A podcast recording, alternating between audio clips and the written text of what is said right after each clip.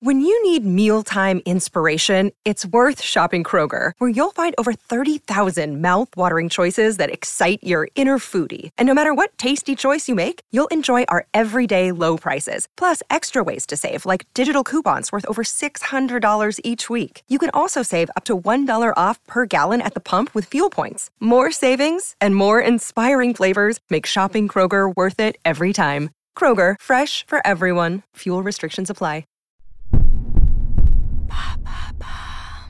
Pourquoi fait-on des remakes au cinéma? Merci d'avoir posé la question. À l'occasion de la sortie au cinéma de Couper, le nouveau film de Michel Hazanavicius, une revisite du film japonais sorti en 2017 de Shinichiro Ueda, Ne coupez pas, nous avons voulu vous en dire un peu plus sur les remakes au cinéma. Mais déjà, c'est quoi exactement un remake? C'est tout simplement l'adaptation d'une œuvre existante qu'on appelle l'œuvre originale dans une autre version qu'on appelle la reprise. Cette autre version peut être plus ou moins proche du film de base. Il peut y avoir des remakes qui sont une adaptation plan par plan de l'œuvre originale ou à l'inverse, le remake peut être plus libre. Et quel est l'intérêt de faire un remake? Il y a plusieurs raisons qui poussent à reprendre un film. Les Américains par exemple usent beaucoup des remakes pour mettre certains gros succès à leur sauce. Le public US n'étant pas très habitué à regarder des films sous-titrés ou doublés, il est courant de refaire les films en langue anglaise avec des acteurs américains. Beaucoup de gros succès français ont ainsi été adaptés aux États-Unis pour ces raisons. Un Indien dans la ville devenant Jungle to Jungle, Les Visiteurs devenant Just Visiting, Intouchable devenant The Upside, et enfin le dîner de con devenant Dinner for Schmunks.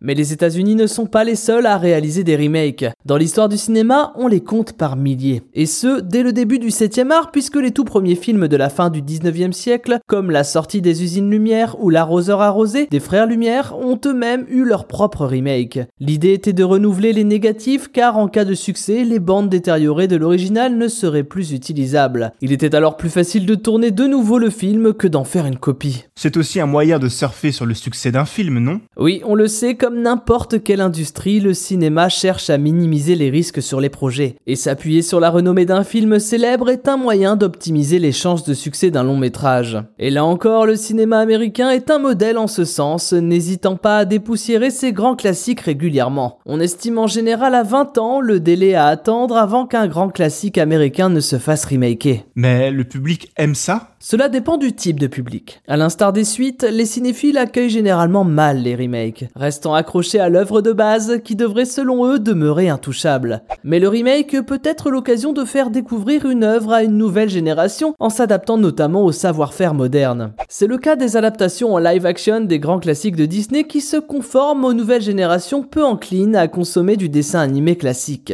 Mais cela permet également de s'adapter aux valeurs sociétales contemporaines. Encore une fois, nous pouvons citer un live action de Disney, celui d'Aladin, dans lequel est présentée une Jasmine plus indépendante, portant un message plus féministe avec notamment une chanson dédiée qui ne figurait pas dans l'œuvre originale. Mais il est aussi possible de modifier quelques lignes de dialogue et les aspects de certains personnages afin de correspondre davantage aux choix idéologiques en vigueur. On peut également profiter d'un remake pour diversifier les origines ethniques d'un casting, là où le cinéma d'antan ne le faisait pas, ou donner plus de rôles féminins. Et pour couper de Michel Azanavicius, user du remake permettra certainement aux Français peu friands de cinéma japonais de découvrir une pépite du 7ème art made in Asie de ces dernières années.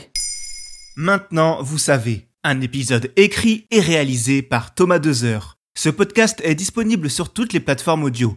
Et pour l'écouter sans publicité, rendez-vous sur la chaîne Bababam Plus d'Apple Podcast.